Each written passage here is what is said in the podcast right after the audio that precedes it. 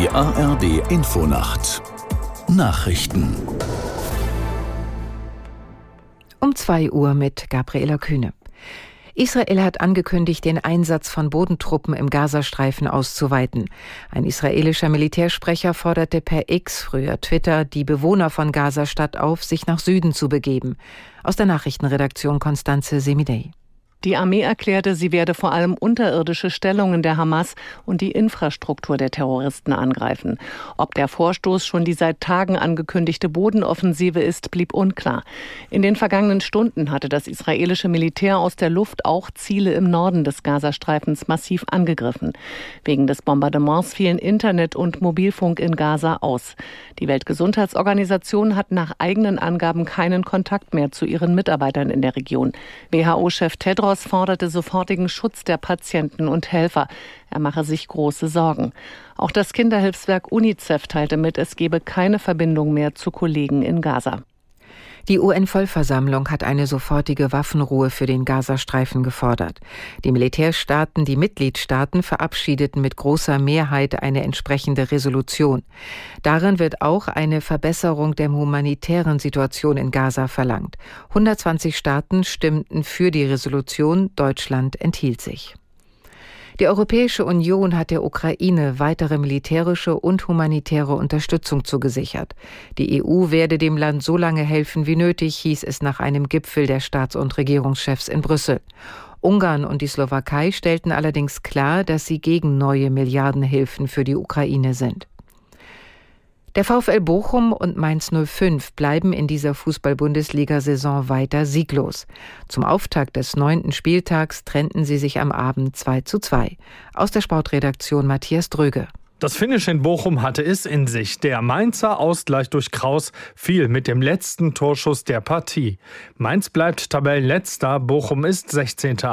Am Nachmittag soll Manuel Neuer dann ins Tor des FC Bayern zurückkehren. Und das nach fast einem Jahr Verletzungspause. Die Bayern empfangen Aufsteiger Darmstadt. Mit Werder Bremen und Union Berlin treffen zwei kriselnde Clubs aufeinander. Außerdem empfängt unter anderem der Tabellenzweite VfB Stuttgart die TSG Hoffenheim. Das waren die Nachrichten.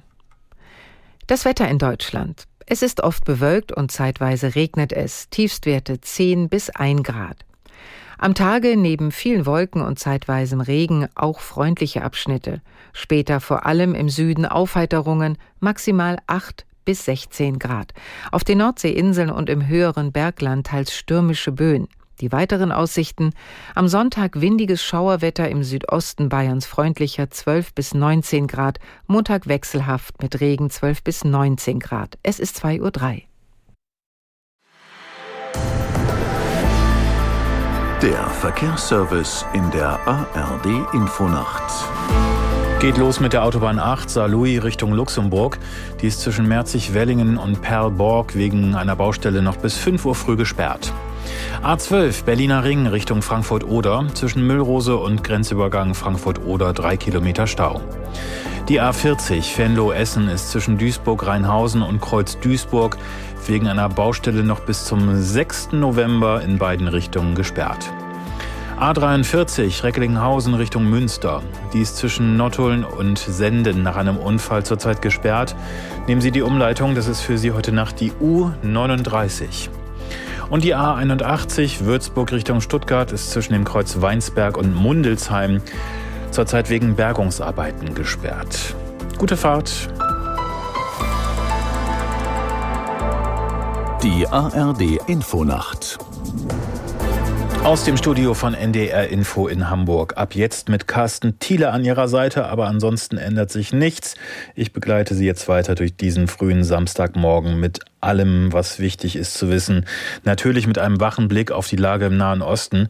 Israel hat ja angekündigt, in dieser Nacht seinen Einsatz von Bodeneinheiten im Gazastreifen auszuweiten. Sobald wir mehr wissen über die Situation,